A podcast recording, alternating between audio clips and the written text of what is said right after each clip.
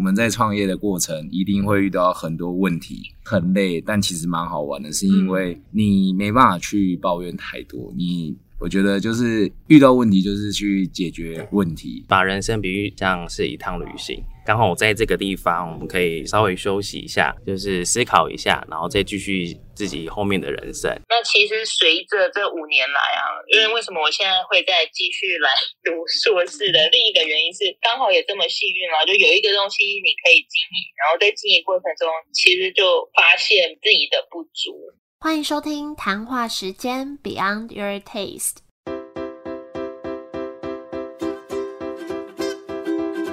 我是佩佩，谈话时间是我和 Irene 创立的美食平台，我们将会在这里挖掘美味餐点以外的小巧思与故事。今天要介绍一间我也觉得很用心在经营的店，叫做十旅食 Circle Cafe and Meal。这间在桃园高铁站和华泰名品城附近，是一间三姐弟共同经营的品牌，专卖意式料理，有意大利面、炖饭，也有沙拉、排餐、甜点，菜色很丰富，环境也很不错。那我本来只是觉得哦，这间餐厅很好吃，但是透过这次的访谈呢，也让我更了解这可爱的一家人，就是除了。三姐弟一起经营以外呢，其实他们背后也有一些我觉得很温馨感人的故事。那我们就来听听他们的分享。欢迎宜山、佑杰还有佑成。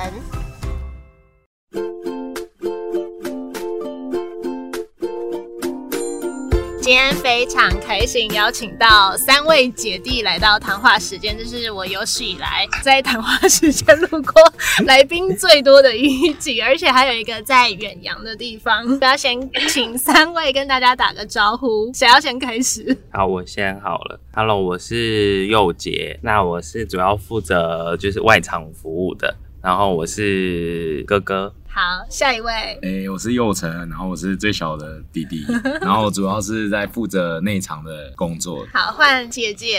嗯，我是宜山。那对，因为我目前没有在在台湾，我在澳洲读硕士，所以我比较主要是负责幕后的部分，包含一些伙伴的招募啊，然后寻找业合作，还有包含能够跟。谈话时间合作这一些，所以你是慈禧太后的角色，这就有点讲的太明白了，带着微笑的慈禧太后。好，弟弟们都不讲话，默认。所以佑姐是负责外场的部分，对，然后佑成是内场，然后姐姐就可能行销企划，所以这是你们三个姐弟一起经营的一个品牌。对，那可不可以首先先请你们用声音？跟大家叙述一下，就是我们走进十旅时这间店会看到哪些东西。我们的餐厅蛮特别的，它的外观有点不像就是以往我们我们认知的餐厅，蛮多客人就是开进来也会蛮疑惑的，想说我是开到对的地方，对，好像是开到别人的家里的感觉。然后但是往前往前走，他们就会发现，哎。就是有有餐厅的那个招牌，然后就就确定说是在这里。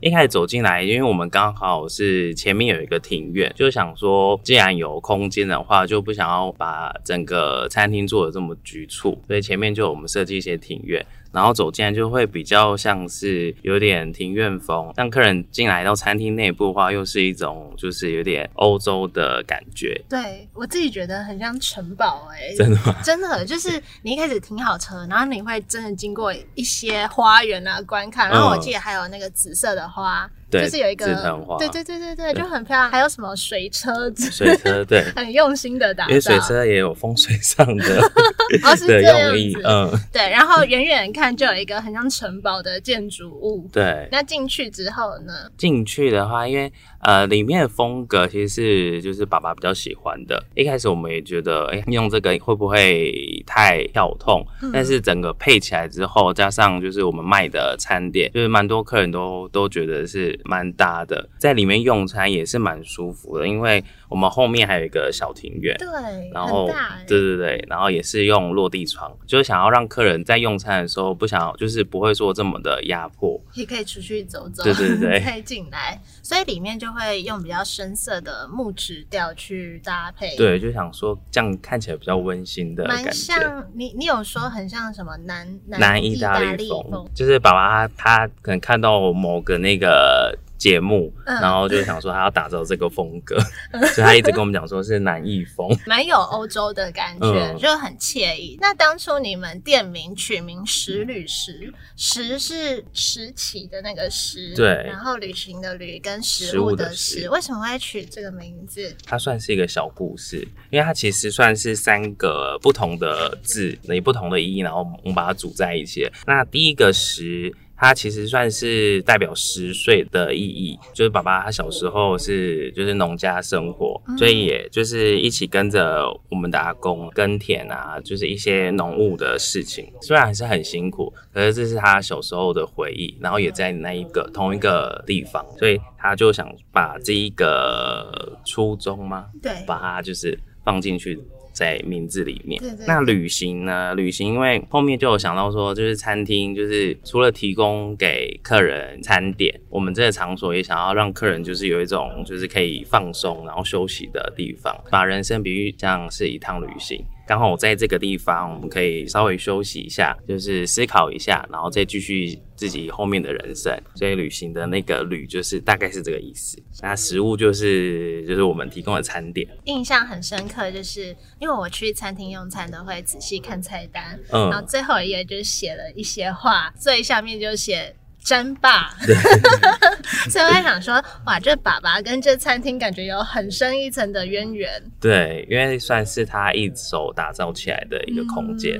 对，然后我也感觉出来，就是跟你们相处的过程，感觉你们都是那种，就像你刚刚讲的，十岁脚踏实地的感觉是。佩佩也有提到英文的部分，那你会不会好奇为什么叫 circle？我猜测，我觉得 circle 就有一种团结、团圆，就是嗯圆滑、圆润的那个概念，是这个意思吗？是，就是团团结的感觉。，很聪明。我们就会觉得，就是爸爸在讲他过去的故事的时候，然后他们可能那时候是农业时代，那每次在去十岁的时候，就其实就会很这个过程中，就是他们都会很感谢老天的给予，包含天气也要很好，他们才会有丰收。所以我们也觉得这个是一个蛮好的对待人生的态度。十就会代表，嗯、在中文的也是十嘛，就是十全十美的一个圆满的感觉。然后我们就从这个圆满去发想，就觉得那对，那就是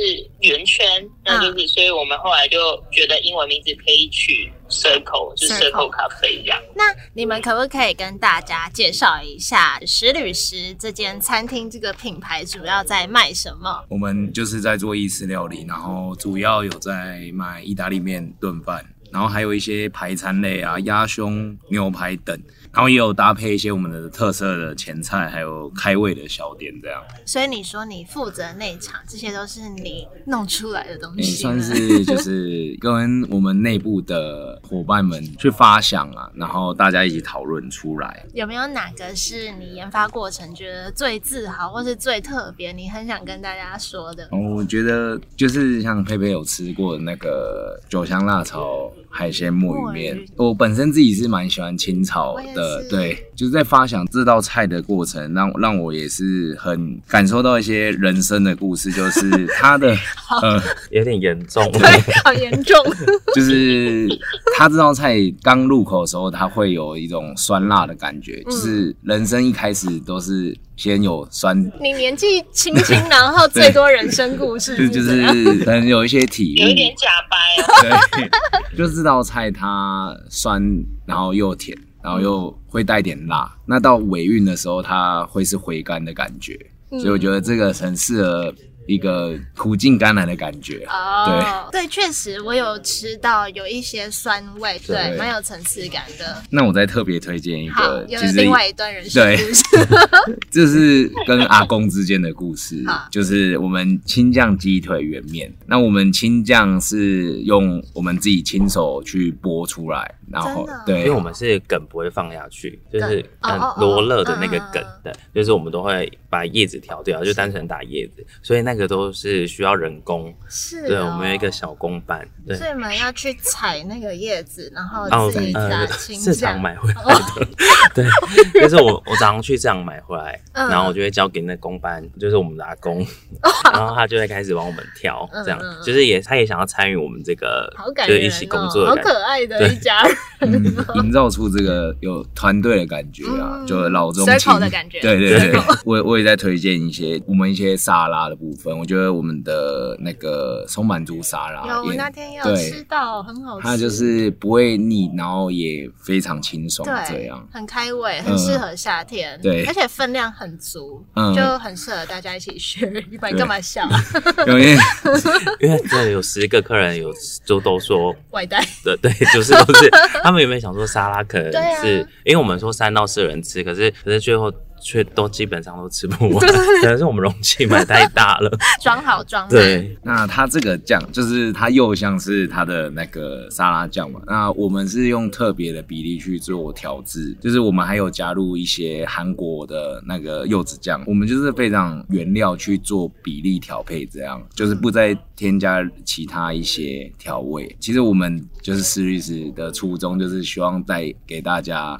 就是那个原味的感觉，就我不太喜欢，就是在料理上面不太喜欢做过度的调味，我觉得能吃到食物的本身，它才才是一个很厉害的展现。这样，对，因为我上次去的时候，我觉得你们不管是在摆盘，或是说呃，不管是配料啊、食材挑选、装饰那些小细节，我觉得都很讲究。有没有哪些地方是你们很用心在制作，但可能一般人乍看之下不会看出来的东西？嗯，其实我们所有的摆盘都是我们自己手工做出来，就是我们没有在。连食用花草，还有一些迷迭花都是好采的吗？对，就是其实我们后面有一个花园，对，然后是公负责栽种的。对，然后我们也会去辅助。我觉得我们算是蛮诶、很天然的东西再去做摆饰，就搭配了可能会做一些薯泥啊这些简单的味道，然后让大家能体验到就是我们的用心。这样，我们也不是每天都会用一样东西，就是其实有一点像是心情的感觉。对，会换来换去。对我因为我不希望客人来这边得不到新鲜感，对，。就可能有时候摆饰的配料啊，呈现的方式会做一些小小的变化。对，因为也会想让就是伙伴说，因为其实美感蛮蛮主观的，那也想让伙伴就是他们可以各自发挥自己，嗯就觉得好看的，那在这个标准内，他们都可以自己去做做调整。对，就比较不会无。对对对对对，嗯。所以有可能每一次的餐点，但大致上的那个类别是差不多，可是嗯。摆出来的种类可能就是可以自行去调配，嗯。所以客人觉得诶，可能跟上次不一样，他们他们就觉得就是蛮用心的。我蛮好奇，你们那边算是熟客比较多，还是特地会去的比较多、哎，其实熟客占蛮大部分，就就是住那边的人。因为其实我们的地点呃离高铁站算很近。可是熟客也也不全然都是高铁站的，基本上也是住市区啊，也是会特刻意过来特。地过来吃，对对对我觉得那边蛮适合，就是全家人一起去的地嗯方。对然后就在华泰名品城附近而已，对对不对？虽然是蛮近，就蛮近的就是嗯看似有一点距离，可是其实车程大概大概顶多十分钟而已而。且外面也有停车位对。因为像我去过华泰名品城几次，可是嗯。那边虽然有餐厅，但是餐厅就是一些连锁店，对然后有些要等很久，有时候就会不知道吃什么。我就觉得这边是一个蛮好的选择。那你会推荐，比如说从台北去那里玩的客人，第一次点要点什么东西？哎、我会蛮推荐清炒或者是清酱系列的意大利面或炖饭。嗯，然后其实我们还有一个算是秘密武器隐藏版，就是前菜的部分。是什么？它是我们就是开业以来点击基本上是最高的一个的前菜，它就是金沙中卷这是什么？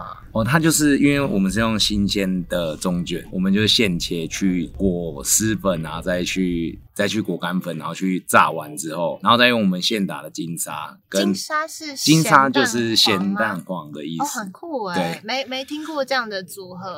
调味就是我们有用诶、中式的一点概念，然后再去加上西式的元素，嗯然后去做它爆炒出来。嗯然后我觉得这道菜特别开胃，就是闻到的话，你就会肚子非常饿这样。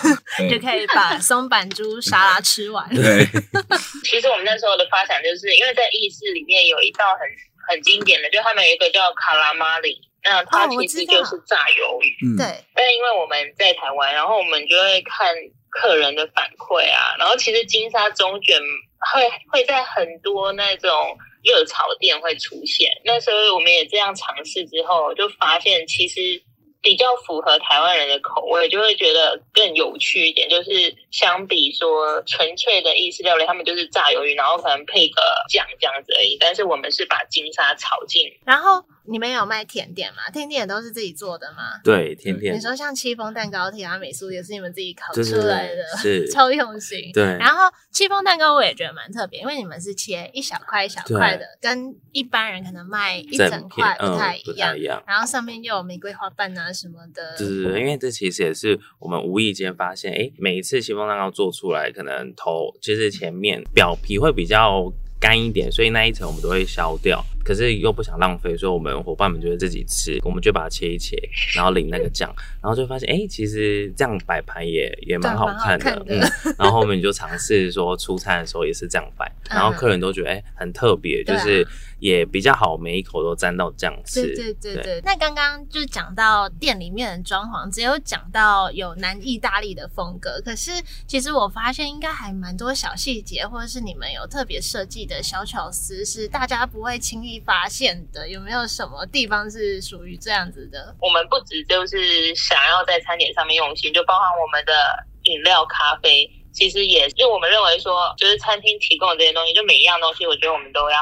用心去做，所以呢，大家到时候进来餐厅之后，你们可以抬头看到会有一幅还蛮眼熟的世界地图，但它又不是很完整一个，所有国家都有。它其实是世界上就是把它称为是咖啡带，专门可以比较适合去种植咖啡豆的一个纬度带，大概介于南北回线，就是大概二十五度之间。对，所以我们那时候就觉得，哎，这个其实是一个蛮，比方说比较知名。的有印尼的黄金曼特尼豆啊，然后在非洲的伊索比亚、肯亚。也是很知名的种植咖啡豆的地区，然后还有中南美洲的哥伦比亚、巴西、牙买加等等。对，所以其实我们大家可以来就可以发现说，哎，我们我们也有提供手冲咖啡，就会有这些咖啡袋里面的豆子，我们都有去去使用。所以那个世界地图真的就是截取中间那一段的世界地图。是哦，你看你没讲，我真的没发现一个小细节。所以你们也有卖手冲咖啡？有。然后刚刚有讲到我第一次访三姐。姐弟一起创业，我之前好像顶多访。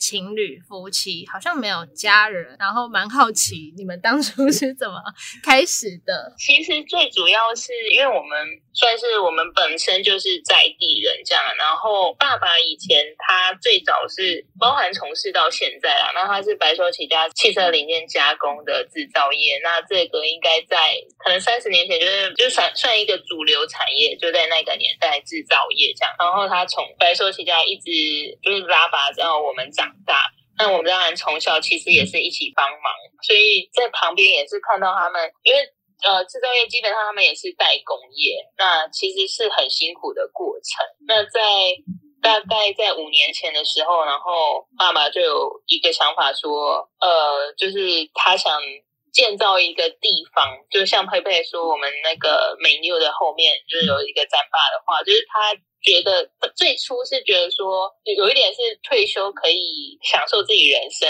对，但是其实就会随着发现建好这个这个房子的时候，就发现他其实诶好像也可以分享给更多的人，不仅只是自己或者是好朋友而已。后来我们也是。大家就是一起讨论之后，包含他喜欢的风格就是南艺这种温暖的风格，然后很很实木、很实在这样。然后我们进而就觉得他这个房子比较适合的餐厅就是意意式餐厅。那其实随着这五年来啊，因为为什么我现在会再继续来读硕士的另一个原因是，就是在那个年代的制造业，他们最厉害的地方是他们的品质很注重，而且可能大家也知道哦。Made in Taiwan 就是品质都是很好，可是相对的，他们可能没有，嗯，就是爸爸在跟我们聊的过程中，他们相对没有那种品牌的概念，对，就是行销上面会相对薄弱一点，对。但是我们就是相对在餐饮业也是比较 需要随着市场去应变的一个产业的话，那我们后来也觉得说。我啦，我个人也觉得行销是还蛮重要的一个部分，就是你要怎么让这个品牌可以更多人知道，然后就觉得自己也蛮有不足的地方，所以出国念硕士，刚好也这么幸运嘛，就有一个东西你可以经营，然后在经营过程中，其实就发现自己的不足。因为我那天去餐厅有稍微跟佑姐聊一下，我就才知道说，原来你们的爸爸妈妈本身就是有在辛苦创业，然后我也觉得你们就是很特别的一个感情，就是有一点是不管是协助爸爸圆梦，或者是又像姐姐这样。因为做这件事，然后发现自己哪里不足，然后特别去进修自己，我都觉得这段还蛮感人的。因为你们以前应该也不是这方面的背景吧？学的。对，我说一下我以前的背景哦。我觉得跟现在蛮冲突的。我以前是运动员，专项是篮球。是哦。对，然后可能我朋友都会笑我说：“啊，你以前是投篮，然后现在是拿刀子。”对，应该说也是因为爸爸这个想要圆梦，然后我觉得，因为他也辛苦大半辈子，我觉得。因为我们都已经做下去了，那我自己也对这这这方面蛮有兴趣的，所以其实我从创业到现在五年了，我还是保留着蛮蛮大的热情跟对热忱，这很棒。对，因为也是因为爸妈在影响我蛮深的，就是在对于品质这块吧，所以也也许在我自己在在在那场。的时候，我对餐点上品质的追求啊，还有那一些态度，我都我其实蛮坚持，想要追求更好，就是我不希望可以就好这样。对，然后其实今年也有一些规划，就是我九月要再去福大的餐旅所，就只只只其实这个初衷蛮简单，就是增进自己的能力啊，带来更好的食旅食给支持我们的顾客去体验这样。对我刚好。前几天我才有分享到一段，就是我觉得创业已经不是说餐饮业本身了，就是它它是包含很多个面向，然后你真的就是在经营的过程发现你哪里不足，哪里不会，然后你再自己用自己的方式去学习，我觉得是蛮好的一个人生一个 很特别的经验，对对历历历练。你呢？你本来是做什么的？我其实念的算。跟餐饮业没有相关，但是可能跟创业有点相关。就是我是念人力资源管理的，对，所以有摸到一点点边啊。就是没有想到餐饮会变成现在自己的一个职业，嗯，对，所以就是我在念书的时候就有自家就开了这家餐厅。哦，对，在念书的时候，对，刚刚好就是刚开业这样子。是，当然也有犹豫了一段时间，因为就还想确定说是不是。自己想走的，那一开始也是可能比较多一些矛盾，或是说还还没调试好。那后面真正接手之后，就就像刚刚佩佩说的，就是创业其实它分了蛮多面向的，就是不只是你经营你某一个产业这样子，背后的包括呃整个人事管销啊，或是你的财务的部分，都是。都是一门学问，没错。对，然后现在也是还在持续学习当中。对，所以你们这间店开了五年吗？对。那这五年来的创业过程，有没有曾经哪个点让你们觉得特别辛苦，甚至快经营不下去了？姐姐跟李一提过的，就是我们家本身是做就是传产的部分。那我自己这边会比较觉得不太能适应的，应该是就是餐饮的流动率。其实人是蛮重要的。以前在在家里的工厂的时候，人事就相对稳定，就是传产这个产业。那餐饮业就是有听。说是流动比较高，就是直到自己去经营之后才发现，确实比我想象中的还高很多。这个比较不能适应，但是我跟不管是就是伙伴啊，或者是同事，就是其实都我会。愿意全就是百分之百的付出，然后跟他们相处，那平常都还蛮愉快。可是突然间离职，就还是会有一点点的错愕这样子。慢慢了解到说，因为餐饮业的工作类型会比较详实一点点，对，所以也比较多会想要换环境做做看。那后面才把自己的心态慢慢调试回来，然后加上就是平常面对客人，然后客人也会给你一些支持啊，就是慢慢找回自己的初衷。那又成呢？也是流动率吧，因为。因为可能是相处的过程都是很真心去对待每个人的，当然你有呃有时候会有可能他们有不同的计划要去执行的时候，那就就会相相对会有离别的时候。其实相处久就是我是一个蛮重感情的人，所以就是心情还是会有低有高这样。这五年来啊，其实我自己对自己的感受上面，其实我都很常对自己喊话，就是就是逆来顺受吧。就是不管怎样，就是在我们在创业的过程，一定会遇到很多问题。很累，但其实蛮好玩的，是因为你没办法去抱怨太多，你遇到问题就是去解决问题，这样才是会永续下去的。你就把它当打怪。对对对，就是我觉得提到就是之前说到那个。人生的滋味就是那个木诶酒香辣炒木鱼面，酒香辣辣炒木鱼面。对对对，然后就是其实我有时候在煮那道菜的时候，就会想起整个创业的过程。你很情感丰沛。对，但是我我觉得我怕我今天说太多话，对，太浮夸了。我还蛮好奇的，因为。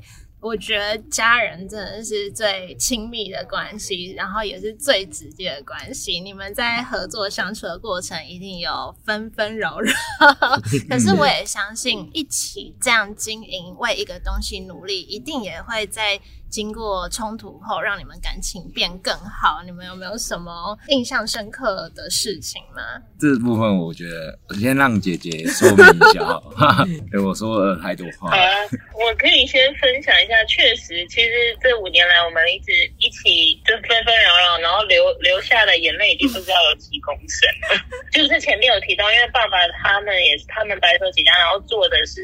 加工制造业嘛，经营的概念上其实是会有蛮大的不同，就是就是所谓的不同年龄层的思维，其实还是会一定有一些不一样。对，那像以前我们在看他们在在加工制造业的经营上面，跟伙伴的相处、员工的相处，其实就是所谓比较注重人情味啦，就是。不会太多比较硬性的规定啊，然后或者是可能偶尔迟到一下，或者是他们的相对不会这么的 care。可是呢，就是在我们跟伙伴相处的时候，我们当然还是会相对期望是以目标的导向。就简单来说，就比较有一些的规则。那其实有规则，大家也比较好去遵循。那目标导向的方式也比较好，可以去激励团队。可是这个相对跟爸妈在讨论的时候，他们就会。有不一样的想法，他们就会觉得有时候一些干嘛要这么去计较呢？还是说应该要更注重人情味一点啊？就是这些年来，就是渐渐的彼此都也退一步去找到平平衡点。所以目前的结果来说，大方向我们还是以目标导向，就是就是在经营上面。我们也会有所谓的达到业绩目标，然后就会给予业绩奖金这样的方式，但是也会同时，我们也不会说没有人，没有一些人情味，就是跟伙伴的相处。以结果来说，我们还蛮多的伙伴，其实，在餐饮业应该算蛮难得的，就是跟着我们一起。也呃，大概有两三位伙伴都已经做了四五年、四年多了，那蛮久，算是这个蛮印象深刻，就是在跟管理管理伙伴上面的一个概念。因为你们有有一点是可能已经隔隔代一起共事经营，想法观念一定会有很多不一样。而且比如说以前在公司，老板可能也是爸爸那个年纪，可是他他就是老板，但是你们是有点一起平辈的关系在经营这家餐厅，就是一定有很多想法冲突。可是我觉得很好的就是后来姐姐说的，后面有达到一个平衡点，然后从中去。就是找到彼此适合的方式。其实我 突然间又想分享一个小故事。你说，其实这是这五年来，我觉得我印象中，就是反正吵架的次数应该也数不出来，不胜枚举了。对，那十只手指头都不够。对，所以我觉得有一次我蛮有印象的，那一天也是我们店里蛮客满的状况，然后大家都非常忙碌，然后。刚好就是那一天，好像是一个诶特定的节日，然后爸爸的哥哥就是我的阿伯，然后刚好来店里吃饭这样，然后就是可能我们在忙的过程当中有一些疏失啊，餐点品质，然后结果就是可能阿伯有跟爸爸反映说那个餐点啊，他没有这么满意这样。就是当下的爸爸是蛮失望的。那在下班后，我们大家全家人一起吃个饭，然后坐下来这样检讨的时候，就是那时候其实大家可能都是其实蛮我们大家都是蛮想要追求很好品质，可是这次可能就没有到那么好嘛。那其实也发生了蛮大的冲突，就是我们大家就是整个爆炸性的吵架这样。然后基本上大家就是一把眼泪一把卫生纸这样。其实，在那个当下，我感受蛮深的，就是我我自己对于就是品质这件事，我就下定决心想要把餐点品质顾好，还有就是让它提升更好这样。然后我也从那一次之后，我开始自己就是到厨房去做，我一边学习，然后一边也是督促啊，但。其实我我对于自己就是我我会像让自己是个海绵，我不管错或对的事，我都会一直去吸收，然后去改变这样。然后就在那之后啊，就是有一次我给他补充一下，就是我。就是我阿北，他是吃那个我们的排餐羊排这样。后来啊，我们有一次我们的羊排卖到缺货，然后一直被客人询问说羊排有了没？可能缺货了一个礼拜这样，因为他卖的很好嘛。然后我就跟我爸说了这件事。嗯，那其实他不会表现出，我相信他内心应该是很已经很开心的，但是他就是那种超大男人的个性，所以他不会表现出来。我觉得这是我最难忘也最值得的一件事，就是我觉得我们三个人在这个创业过程，其实我们备受很多人质疑啊，就很多人这开得起来吗？这家店的生意会好吗？但是我觉得我们必须备受质疑才会变得更好，这样是。对，因为像我自己也是，我也受过很多质疑，就是当然听到的当下都会不开心，嗯，但是事后会冷静的去回想，那这个质疑值不值得放在心上？那如果是值得让自己变更好，那就虚心接受，然后看自己可以怎么调整改进。好好奇你们谁脾气最差哦？呃，都蛮，因为我们也比较，我年纪大一点，应该有比较好一点。对，随着年龄增长。稍微收敛一些，很很心虚的说都蛮差的，所以各自都很有自己的想法的那一种。对，就可能呃，从就是小时候我们也都是比较按部就班的，然后就是依循着每个阶段这样，然后比较少会表达自己的内心的那个的想法。嗯，那后面开了店之后，可是你必须有点半被迫，你必须要有自己的想法，然后才能慢慢的。呃，就是经营这个餐厅，对，所以当三个都不同想法出来的话，就会 就必定就会有冲突。但三个很好的就是至少投票有一个结果。哦，对。那我都会问来宾，就是关于这个品牌，你们有没有什么小秘密是在其他地方没有分享过的？我们还蛮喜欢，也也是我们三个都蛮喜欢做的事情，就是我们通常都会在休假的时候，Google Map 就给它开到开到满，就到处搜寻。同类型的，包含意式餐厅或是咖啡厅，然后我们就会一个一个去踩点，就是呃蛮蛮有名或是蛮多人推荐啊，或者在 IG 上看这样子。而且在用餐过程中，其实我们很忙，就是不是那种好好的享受坐着这样子休休假的氛围，因为其实我们就会去看人家是包含他们是使用什么牌子的餐具杯盘，然后他们的风格，整个他们呃设计的一些。服务流程啊，包含菜单，然后菜单上面有的是什么菜，他们使用当季是什么菜色，就是这要怎么说？我们不是想要去抄袭或什么，就是我觉得这已经是内化成一种欣赏嘛，就是会喜欢去看别人怎么做，想要去感受，然后我们也会去讨论说，哎，我们一样都有用这个食材，那那他们用的是，他们呈现出来是这样，那我们呈现出来又是这样，就会有新东西蹦出来这样。嗯，然后另外还是要也请佑姐分享一下，还有另一个，好啦，也算小小秘密吗？呃，原本就还没有想到包场那一块，后面就有接触过一些，就是情侣他想要找求婚场地，然后也问我们，然后我们是第一次接触这样子的一个委托，感觉蛮适合的哎。对，只是因为我们想说这个这个风格，不知道感觉也可以结婚哎。哦，就后对，就是不止求婚，感觉也是适合结婚的场地。确实，后面我们就嗯变从求婚，然后办到最后还有办过就是小型婚宴这样子。嗯对，就是那种，因为现在好像蛮多年轻人喜欢，他不想要那种就是呃传统式的桌菜啊，然后就是单纯只是吃饭这样。对然后他们想要就是都是一些亲朋好，就比较比较熟悉的朋友一起吃饭。我们这场地就因为场地虽然腹地很大，可是我们里面大概就五十位左右，嗯然后也蛮符合他们的小型婚宴的对的需求这样子然。后又有一个小庭院，对如果要对对干嘛的？对，所以我们也不知不觉也办过了有四五组新人在我们这边就是求婚哦成功。哇，对这真的是小秘密耶，可以往这个地方发展。对啊，你们以后的 Google 关键字就是求婚场地。那你们可不可以再次介绍这间店？可是是用三个关键词来形容，一人一个好了，都不讲话。那我觉得是创新。我们前面也聊了那么多，包含幼成在餐点上的，就是期待说熟客都不会腻，嗯 会从一些摆盘啦、然后食材的运用、餐具、杯盘，然后都会去做一点。每过一一一段时间，就会想要去做改变，然后包含菜单上也会希望针对季节性，我们能够去运用当季的食材，所以嗯我觉得创新是蛮适合来形容石律师。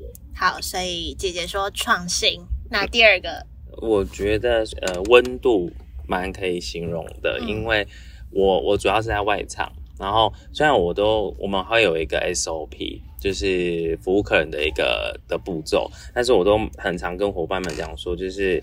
哎，SOP 是死的，可是我们跟人跟人之间的互动是最最直接的，所以我们会希望带给客人是就是比较温度的服务，不管是记得熟客的他的比较喜好喜好啊，然后或者是说他特别喜欢吃的餐点或者是什么，可以帮他先预留起来，然后客人就会特别会觉得很贴心，然后就会没想到我们从中在服务的当中可以观察到这么细微的一个部分。嗯你不觉得有时候如果自己的伙伴多跟客人讲个什么贴心的话，自己都会觉得很感动？对，就是会莫名觉得哇，就是他们哇你长大了长大了，真的。好，所以第二个是温度，第三个呢？第三个也就是压轴，我觉得 这不管自己说自己压轴没有，就是我觉得这两个字，我先铺陈一下，就是到底这两个字，我觉得不管是诶、对于石律师，或者是对于每个人都蛮重要的，它就是真诚。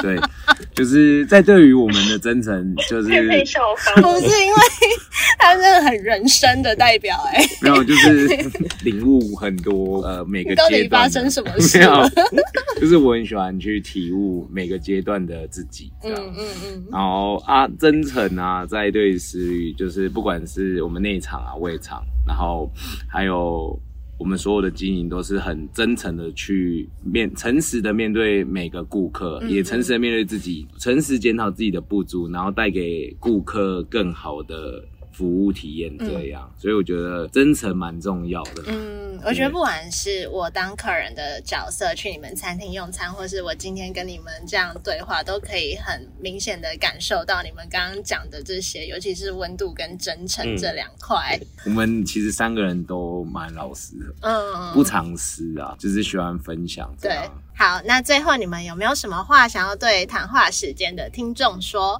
只要说出就是通关密语，然后我们就会送你小礼小东西，就是都我们自己手做的，就是我们的手做甜手工甜点或者是炸物这样。好，然后我现在要说通关密语，就是 好紧张，搞搞得好像很隆重。对会不会太简呃你，要说三遍哦。我怕它太简单好，我。们说说三遍。对，它也算是我们的 slogan，就是嗯拾起行囊，旅行人生。拾起行囊，旅行人生。换你。哦，就是拾起行囊，旅行人生。好，我们就用这八个字当今天的 ending。好，OK，好，非常谢谢谢谢大家，拜拜。拜拜拜拜，拜拜。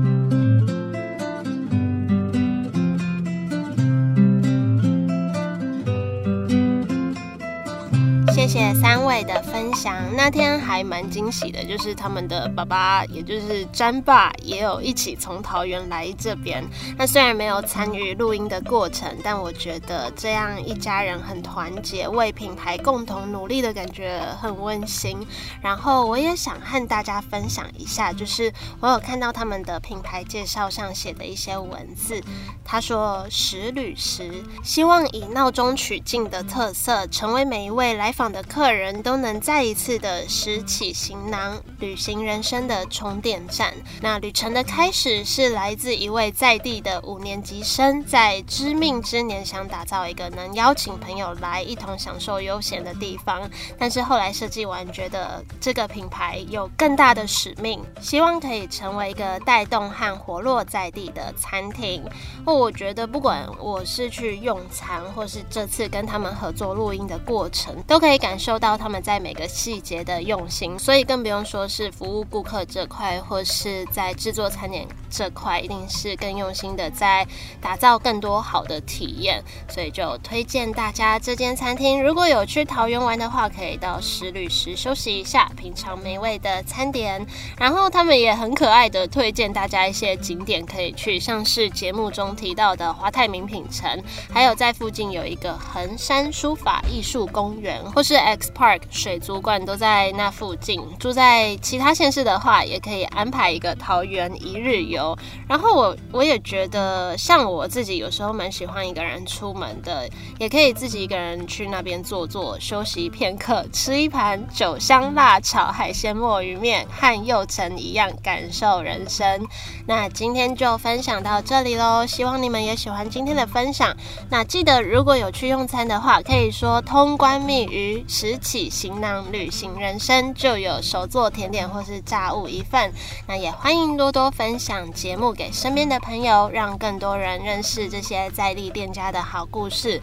我们一样有一篇专栏文章在官网里，或是可以追踪我们的 IG 看谈话时间，更多日常分享跟图文介绍。今天就分享到这里喽，也祝你们有个美好的一天，下周见，拜拜。